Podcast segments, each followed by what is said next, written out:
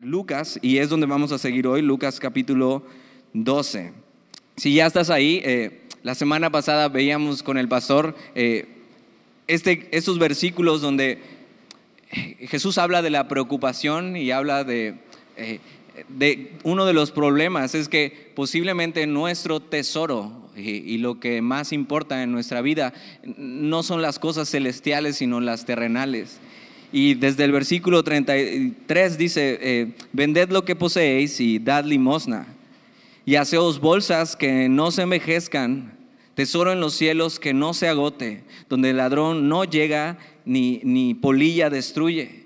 Y está diciendo y está animando que eh, los recursos que Él te ha dado y lo que tienes puedan ser para la gloria de Dios y los puedas invertir en otros ayudando y siendo eh, misericordioso. Y, entendiendo esto, dice el versículo 34, porque donde está vuestro tesoro, allí estará también vuestro corazón. Y si analizábamos bien, eh, posiblemente nuestro tesoro está haciendo cualquier otra cosa, menos, menos las cosas eternas, menos, menos Jesús mismo. Y lo que sigue en el capítulo tiene mucho que ver con esto y va ligado y Jesús va a seguir hablando. Y mira lo que dice el versículo 35, estén ceñidos vuestros lomos y vuestras lámparas encendidas.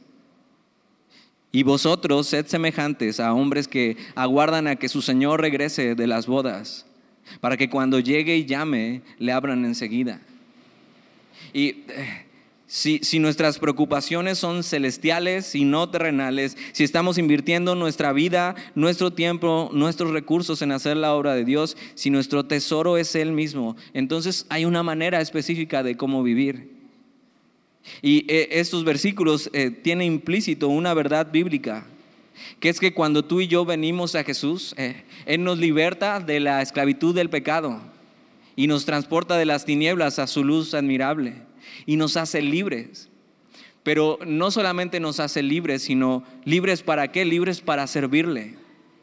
Y tiene esta idea que se tenía en este entonces que antes, eh, cuando siervos, decían siervos, quiere decir esclavo también, pero no es la esclavitud como tú y yo la concebimos hoy, sino es la esclavitud en este tiempo era, por ejemplo, si tú debías un dinero a alguien y no podías pagar, te hacías siervo de una persona, te hacías esclavo y esa persona te alimentaba, te cuidaba y te pagaba y te daba para que pagaras esa deuda.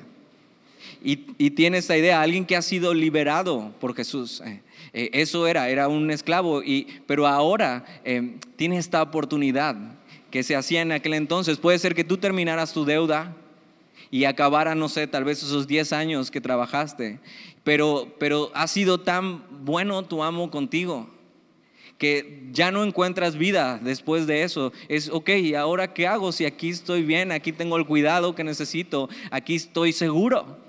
Entonces, ¿qué hacías? Tú te podías hacer un esclavo por amor. Y entonces tenían que ir al marco de la puerta o de la ventana y, aplicarte aquí como, como un piercing, como un arete. Y eso decía al mundo, ese hombre es un esclavo, pero es un esclavo por amor. Él decidió quedarse después de haber sido libre para servir a su amo, pero por amor. Y esa es una imagen tuya y mía cuando venimos a Jesús. Ok, Él nos ha libertado de la esclavitud del pecado y el pecado era un amo... Eh, que era mezquino con nosotros, que no pagaba como prometía. Pero entonces Jesús viene y nos libera y ahora Él es nuestro amo. Y por amor nosotros nos hacemos siervos suyos. Pero entonces, si es así, otra vez, versículo 35, estén ceñidos vuestros lomos y vuestras lámparas encendidas. Y vosotros sed semejantes a hombres que aguardan a que su Señor regrese de las bodas para que cuando llegue y llame le abran enseguida. Jesús quiere decir algo con esto. El concepto está implícito en que somos siervos, en que mi libertad ya ha sido comprada, en que soy siervo suyo, de que soy un esclavo. Y, y algo que está fijando es en que el esclavo y que el siervo debería estar esperando que su Señor regrese. Hay una enseñanza clara en la Biblia acerca, para la iglesia acerca de nuestra manera de vivir eh, y que Jesús ha prometido volver. Y es una gloriosa verdad Él ha prometido regresar por su iglesia y Él ha prometido regresar también a este mundo con su iglesia a reinar. Es más, Tito capítulo 2, versículo 13, no vayas ahí, si quieres anótalo, Tito 2, 13. Dice, aguardando la esperanza bienaventurada, la manifestación gloriosa de nuestro gran Dios y Salvador Jesucristo. Él ha prometido volver y es, y es una esperanza que Él nos ha dado, pero entonces dice, eh, versículo 35, y vosotros sed semejantes a hombres que aguardan a que su Señor regrese de las bodas, para que cuando llegue y llame le abran enseguida. Algo que está diciendo Jesús es que debería un siervo estar preparado para el regreso de su Señor. Y, hay un, conceptos de vida hay, gente que tiene conceptos de vida, incluso la Biblia maneja conceptos de vida. Por ejemplo, tienes este concepto de vida que Pablo enseña, que la vida cristiana es como una carrera. Y entonces hay que proseguir a la meta y hay que despojarse del peso que estorba para seguir corriendo la carrera. Pero hay conceptos de vida que el mundo tiene, ¿no? Entonces has escuchado esto como, bueno, pues la vida es un carnaval, ¿no? y hasta te la sabes, no te hagas. O la vida es una tómbola. ¿De qué? No, no me digas de qué. Ya sé que también te la sabes. Pero entonces, de acuerdo a esto que Jesús dice, podríamos resumir eh, y tomar un concepto de vida donde Jesús enseña que la vida cristiana debería ser como un siervo que espera a su Señor. ¿Qué estás esperando en tu vida? que termines, Dani. Ya me quiero ir a mi casa.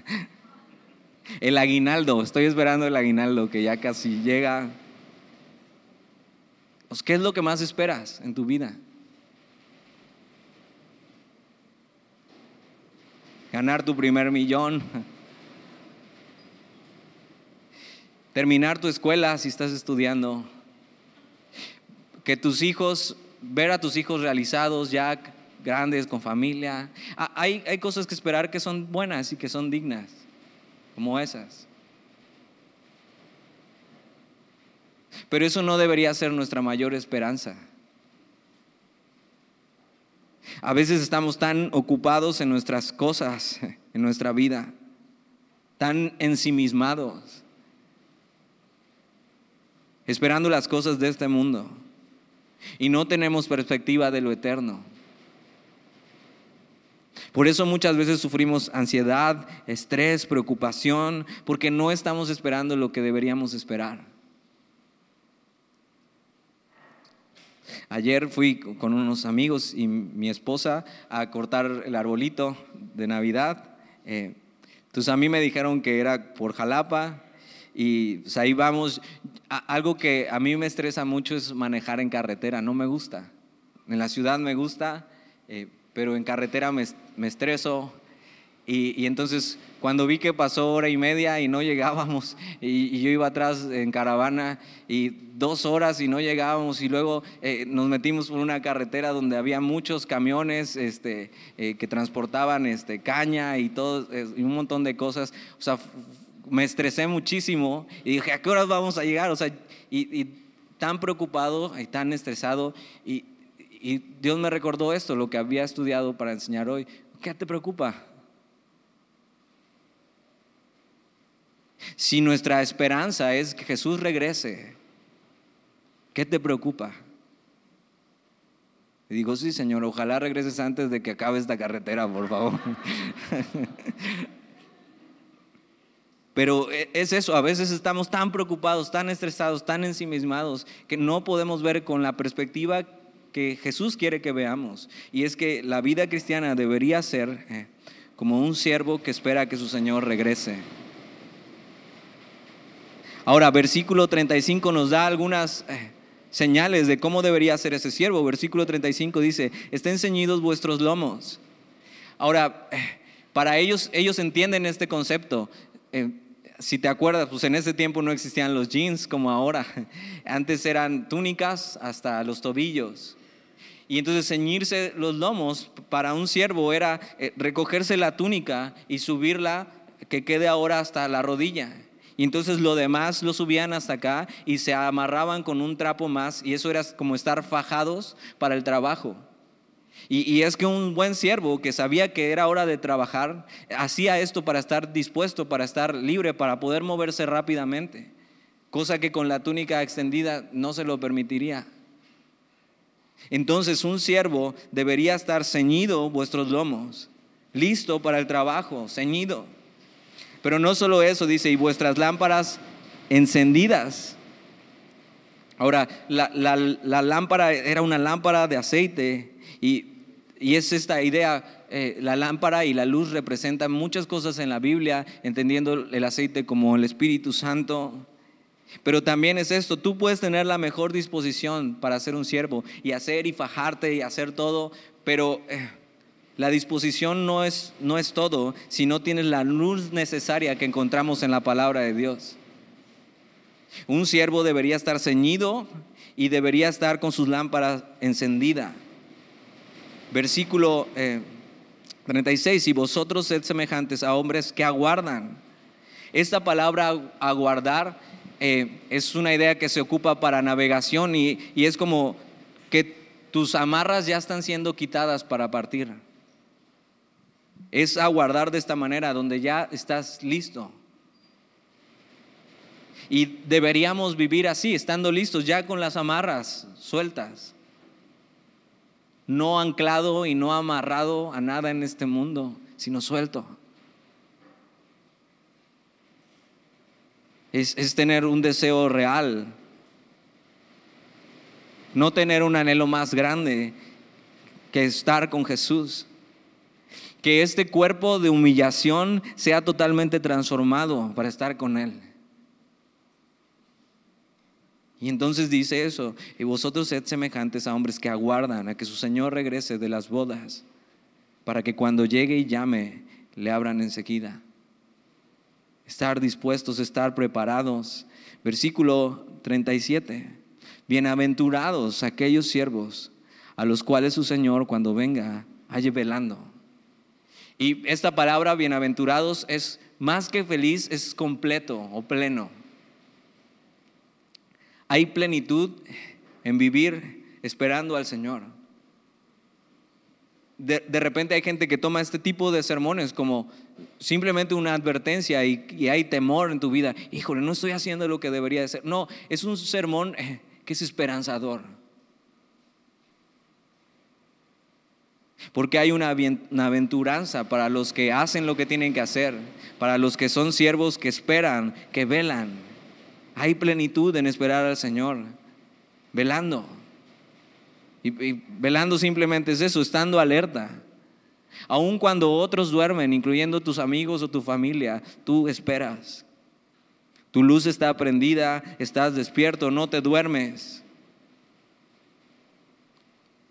Y, hoy hay cristianos que duermen. Espero que no seas tú aquí en una silla. Pero eso, hay gente que dice, bueno, yo ahorita estoy como en una pausa con Dios, o sea, no me quiero comprometer, o sea, tengo esto. O sea, no, es, no estás en una pausa con Dios, estás dormido. Y no estás velando. Deberíamos vivir así. Eh, y, hay una plenitud viviendo de esta manera, estando listos, velando, alerta. Ahora mira lo que sigue diciendo, aparte de esta bienaventuranza, dice, bienaventurados aquellos siervos a los cuales su Señor cuando venga halle velando. De cierto os digo que se ceñirá y hará que se sienten a la mesa y vendrá a servirles. ¿De quién está hablando aquí? Está hablando del amo. Está hablando de que el amo vendrá a este siervo que está esperando, que está velando. Ahora, eso es un amo inusual. Ellos saben, o sea, por muy buena onda que sea tu amo, o sea, él va a regresar y menos si regresa de su boda y de una boda, lo que menos quiere es servirle a sus siervos, ¿no? Sino quiere que sus siervos le sirvan y es lo justo. Pero hay una peculiaridad con este amo. Y es que Él cuando regrese y encuentre a sus siervos velando y esperándole, Él se ceñirá y hará que se sienten a la mesa y vendrá a servirles. Este amo no hace lo que cualquier otro hace, sino al siervo que le espera, él está dispuesto a servirle. Los siervos que estén listos obtendrán una hermosa recompensa y una hermosa bendición. Y es que el Señor Jesús él mismo nos servirá. Y la Biblia enseña esto que cuando nos reunamos con Él, en el cielo habrá algo llamado las bodas del Cordero. Y Él, siendo el novio, y la iglesia siendo la novia, Él mismo nos servirá y nos sentará a su mesa y disfrutaremos de Él y saciará nuestra alma.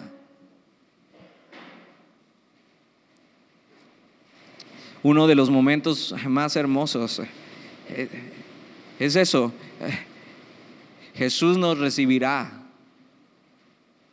Él nos sentará a su mesa. Él nos servirá. No solo no éramos dignos de que Él viniera y Él muriera, no solo no éramos dignos de que Él nos recibiera, mucho menos somos dignos de que Él nos sirva.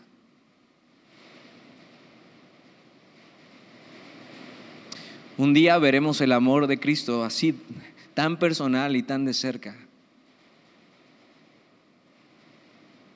Y, dice eso, de cierto os digo que se ceñirá y hará que se sienten a la mesa y vendrá a servirles. Eh, todo eso es de manera personal. O sea, Él no dirá, a ver, muchachos, sirvan esta mesa. No, ah, no Él mismo. Y Él mismo nos sirvió y se entregó a sí mismo por nosotros. Él mismo nos recibirá en gloria y Él personalmente nos saciará. Sus labios dirán nuestro nombre. Nuestros ojos por fin verán su, majestad y su amor por completo.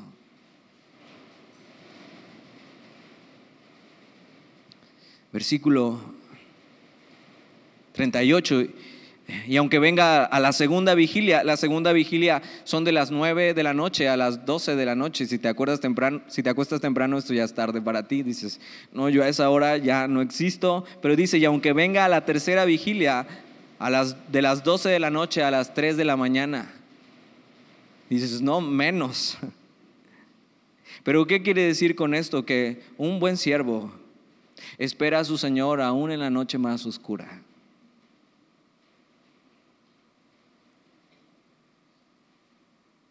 Y dice, si los hallare así, bienaventurados son aquellos siervos. Versículo 39, pero sabed esto, que si supiese el padre de familia a qué hora el ladrón había de venir, velaría ciertamente y no dejaría minar su casa. Y, eso es obvio, o sea, por muy flojos que seamos, o sea, si sabes que el ladrón va a venir a tal hora, no te duermes y esperas. Ahora, por supuesto que los ladrones no van por ahí dejando su tarjetita. Vengo a las 3 de la mañana. Pero tiene esta idea, si supiéramos, y, es eso, no sabemos, y, es lo que va a seguir diciendo Jesús, no sabemos el día ni la hora, pero sabemos que Él volverá. Y deberíamos estar simplemente esperándole. Tiene esta idea, es, es, como si Jesús viniera hoy. Como si supieras que Jesús viviera, viniera hoy, así, así deberías vivir. Y piensa eso. Que Jesús viniera hoy. Que el viento ya arrancara la lámina que ya casi arranca. Y nos vamos.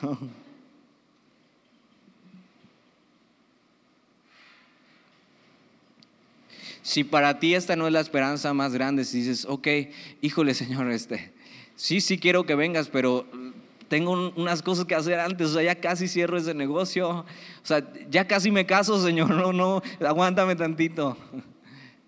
Esta debería ser nuestra mayor esperanza. Y estar listo. Versículo 40, vosotros pues también estad preparados porque a la hora que no penséis, el Hijo del Hombre vendrá.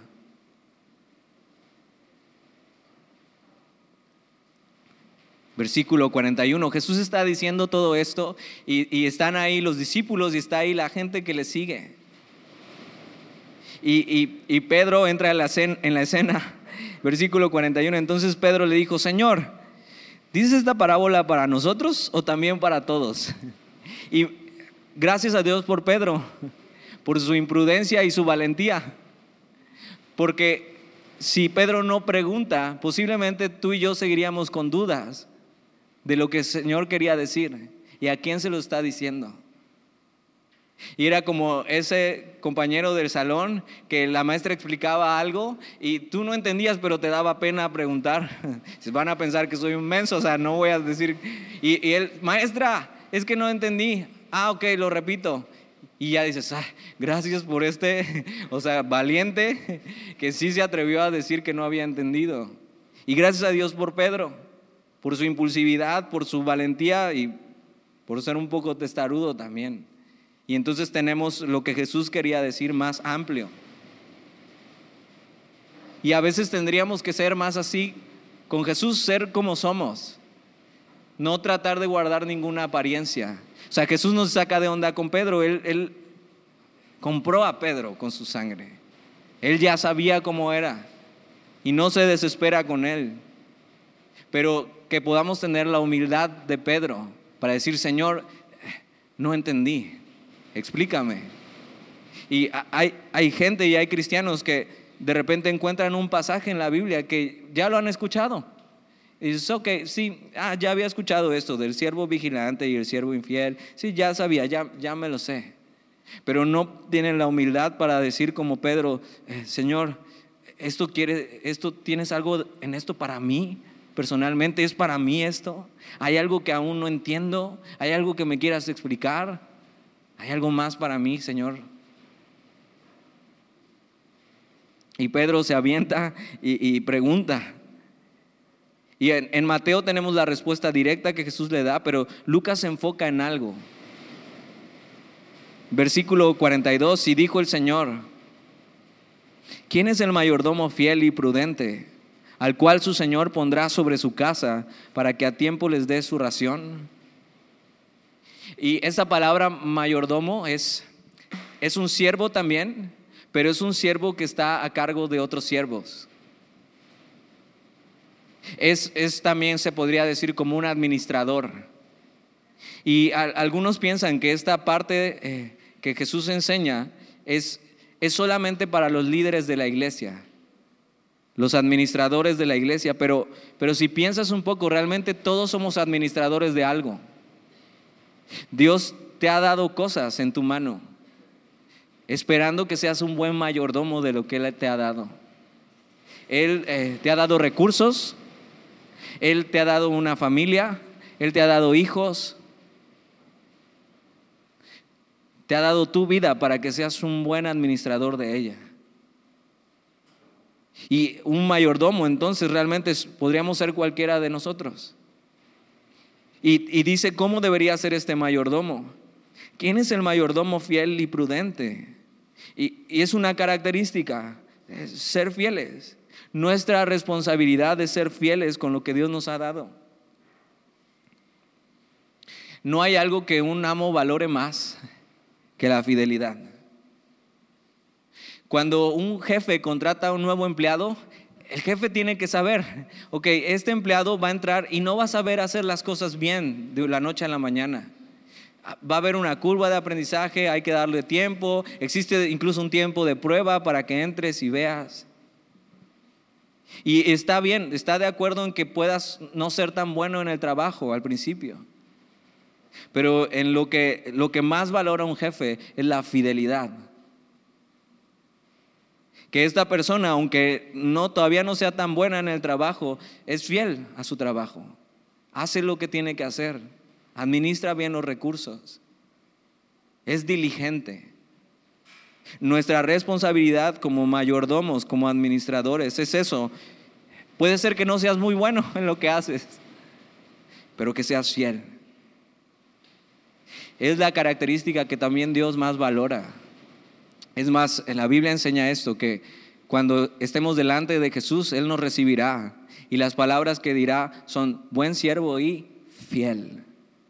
En lo poco has sido fiel, en lo mucho te pondré, entra en el gozo de tu Señor.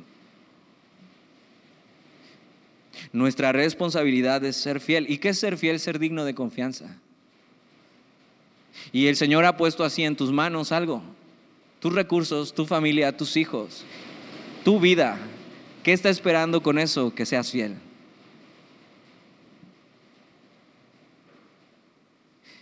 Que tu Señor te confíe algo que es suyo y que tú seas diligente para cuidar de eso y dar fruto con eso. Ser fiel es estar enfocado en hacer la voluntad de nuestro Señor. Versículo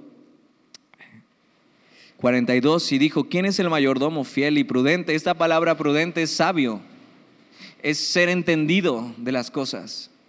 No sabiondo, no gente que sabe mucho y acumula mucho sabiduría, sino sabio para entender los tiempos y las cosas espirituales y hacer y obedecer fiel y prudente, al cual su Señor pondrá sobre su casa para que a tiempo les dé su ración. Y es una pregunta, es una pregunta, ¿quién es el mayordomo? Y también es una pregunta que nos está haciendo nosotros, ¿quién es este mayordomo fiel y prudente? Y, fíjate, si esto es algo que es para los líderes de la iglesia, para el pastor, es algo que podrías orar por él. Señor, te pido por mi pastor que él pueda ser fiel y prudente a lo que tú le has llamado. Señor, te pido por los líderes que puedan ser fieles y prudentes. Señor, te pido por mi esposo o por mi esposa que pueda ser fiel y prudente. Señor, te pido por mí. Yo quiero ser ese mayordomo fiel y prudente. Versículo 43. Eh, Bienaventurado aquel siervo al cual cuando su Señor venga le haya haciendo así, haciendo así como siendo fiel y prudente, esperándole. Bienaventurado, hay plenitud en esta vida. A veces pensamos que la vida cristiana es, ok, tengo que dejar esto y tengo que dejar esto y no tengo que hacer, no, no, no, hay plenitud. Es más, no hay mayor plenitud que vivir para Cristo, que vivir para la gloria de Dios.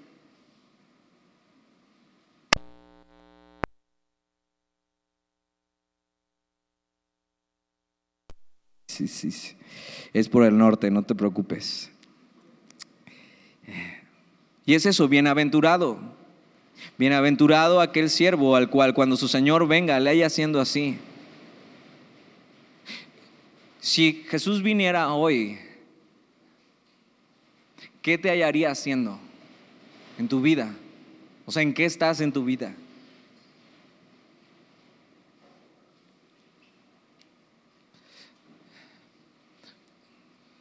que Jesús no nos agarre como... Te, has parado en la madrugada a la cocina a tomar un vaso de agua y te has encontrado alguna cucaracha y prendes la luz y se quedan así. Y una vez que te mueves salen corriendo. Que Jesús no nos agarre así. señor,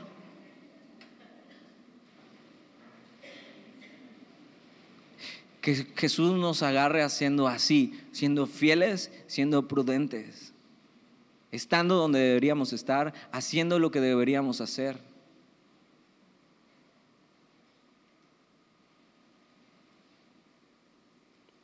Que cuando Él venga nos encuentre así, siendo entendidos, e, esto es una motivación más que suficiente para un siervo. No solamente esta bienaventuranza, sino mira lo que dice en el versículo 44. En verdad os digo que le pondrá sobre todos sus bienes. Jesús promete una recompensa para los siervos fieles. Y, y, es eso, la Biblia habla de recompensas en los cielos, y, puedes más o menos entender de qué está hablando, pero no por completo. Pero lo importante no es la recompensa, sino quién nos las dará. ¿Y por qué? Por ser fieles. Daniel 12 habla un poco de esto, Daniel 12.3, no lo busques, yo te lo leo. Los entendidos resplandecerán como el resplandor del firmamento. Y los que enseñaron a muchos la justicia como las estrellas a perpetua eternidad. Dios promete una recompensa eterna a los mayordomos fieles, a los siervos fieles, los que cuando Él venga les encuentra haciendo así. Versículo 45. Mas si aquel eh, siervo dijera en su corazón, eh, mi Señor tarda en venir, y, y comenzare a golpear a los criados y a las criadas, y a comer y beber y embriagarse, Vendrá el Señor de aquel siervo en día que éste no espera y a la hora que no sabe y le castigará duramente y le pondrá con los infieles. Por un lado tienes al siervo fiel, quien está haciendo lo que debe de hacer. Hay dicha y plenitud sirviendo a Dios, hay, hay eso, bienaventuranzas, hay una recompensa. Y es eso que Dios le dará más. Pero por otro lado tienes a un mayordomo que es infiel. Y, y, ve cómo comienza. Comienza pensando, mi Señor tarda en venir. Toda autoridad que Dios nos ha dado sobre algo, incluyendo a los líderes sobre la iglesia, es delegada totalmente por el Señor, que es nuestro amo.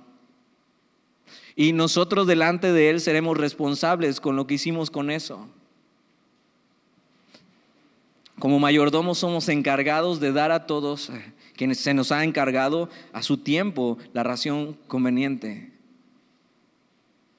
Pero vemos esto, un mayordomo que no está haciendo lo que tiene que hacer.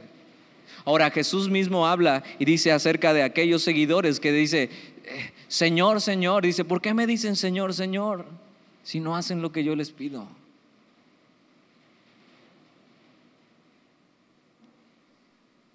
Y está hablando de una persona que es cínica, que dice, mi Señor tarda en venir. O sea, él sabe y entiende, sí, sí, hay, un Dios, eh, sí, sé más o menos de qué trata esto, eh, pero no está mi esperanza ahí. Y entonces como no está su esperanza en que su Señor va a venir o que hay un Señor en su vida, empieza no solamente a no hacer lo que tiene que hacer, sino a hacer daño a otros. Y dice que comenzaré a golpear a los criados y a las criadas. Y no solamente eso, sino hace mal uso de los recursos que Dios le ha dado. Dice, y a comer y a beber y a embriagarse. Es una persona cínica que sabiendo y conociendo decide vivir sin temor de Dios, sin esperanza. Se entrega a los placeres de este mundo, a ser un mal administrador de lo que Dios le ha dado. Un mal mayordomo es aquel que no tiene temor ni amor por su Señor, que no reconoce su lugar como mayordomo y el lugar de su amo. Y es juicio lo que viene para alguien que vive sin esperanza de conocer a su Señor. Hay juicio para el malvado y simplemente Jesús enseña ahora, Él no está diciendo esto tratando de provocar en nosotros miedo y decir, órale, abusado, porque si no, ya sabes lo que te toca. No, no, no. No está ni siquiera tratando de moverte en tu fe, ni en tu esperanza que está arraigada, que si tienes al Hijo de Dios tienes la vida. No, no, no. O sea, el, que sabe que es suyo sabe. ¿Y, ¿Y qué tienes que hacer si no estás siendo un buen siervo? Ser un buen siervo y fiel. Está hablando de una persona que sí conoce. Es más, se podría hasta considerar cristiano y venir, pero no vive como si tuviera un Señor.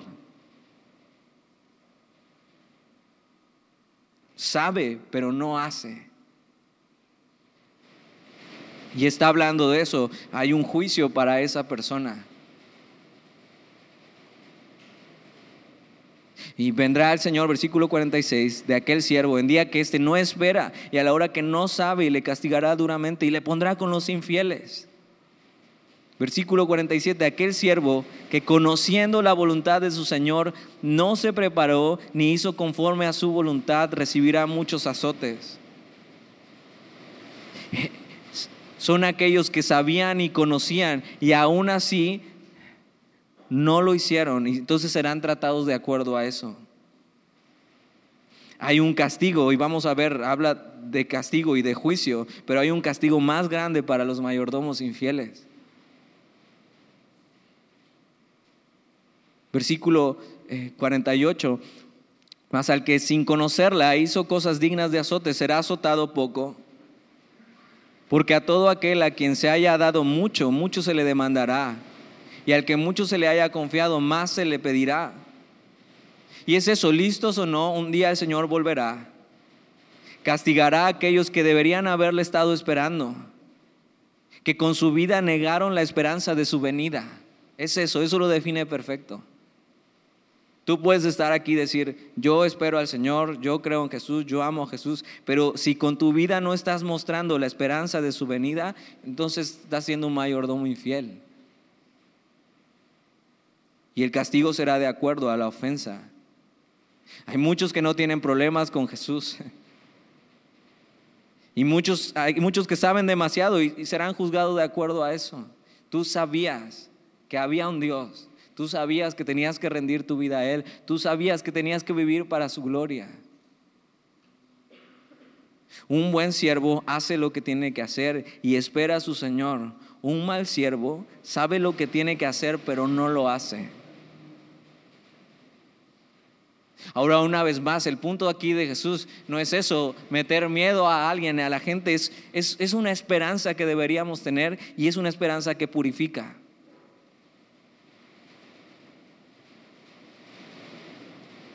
La esperanza que tenemos en Jesús, esta esperanza activa de su regreso, nos mantiene puros y ocupados, haciendo lo que es importante, lo que realmente es urgente. Aviva nuestros corazones para hacer lo que debemos hacer nos da una perspectiva eterna de qué es lo importante y nos mantiene firmes. Es vivir como si Jesús viniera hoy. Y si Jesús viniera hoy, ¿qué espero para compartirle a otros? Si Jesús viniera hoy, ¿qué espero para dejar mi pecado? Si Jesús viniera hoy, ¿qué espero para servirle? Para ser fiel. Entonces hoy asegurémonos de estar puros, de estar listos, de estar haciendo lo que nuestro Señor nos ha encargado hacer, de ser, de ser buenos mayordomos. Si hoy te das cuenta que sabes cuál es la voluntad de Dios, que es que vivas para su gloria y no lo estás haciendo, hoy hay misericordia y hay perdón. Que no vivas como si no tuvieras un Señor, que no vivas como si no tuvieras esperanza sino que te aferres a esa esperanza. Y Pedro, aunque seguramente ya no, no, entendió por completo todo, a lo mejor ya no se animó a preguntar otra vez, dijo, no, ya me voy a guardar otra pregunta para después, pero Pedro al final de su vida entendió y en segunda de Pedro, Pedro escribe acerca de esto, de esta misma enseñanza, y dice, algunos tienen por tardanza que Jesús ha prometido volver. Pero Él no se está tardando, sino lo que está haciendo es aplazando su misericordia, mostrando su misericordia, porque Él quiere que más sean salvos. Entonces no vivas como si Jesús se tardara. No, o sea, Jesús está extendiendo su misericordia. Pero Él ha prometido y Él volverá. Entonces vivamos así, expectantes, purificándonos, haciendo lo que es debido, haciendo lo que es correcto para Él, viviendo para su gloria. Yo creo que Jesús va a regresar en nuestra generación. Esa era una esperanza que todos los discípulos del primer siglo tenían y era una, esperanza purificadora. Había un fuego que ardía en su corazón sabiendo, mi Jesús viene pronto, mi Señor viene pronto. Y entregaron su vida por el Evangelio. Y si vivimos así, y si empezamos a vivir así realmente como si el Señor viniera hoy, y esta esperanza que purifica. Con esta manera de vivir, sabiendo que bienaventurado es aquel siervo al cual cuando su Señor venga le haya haciendo así.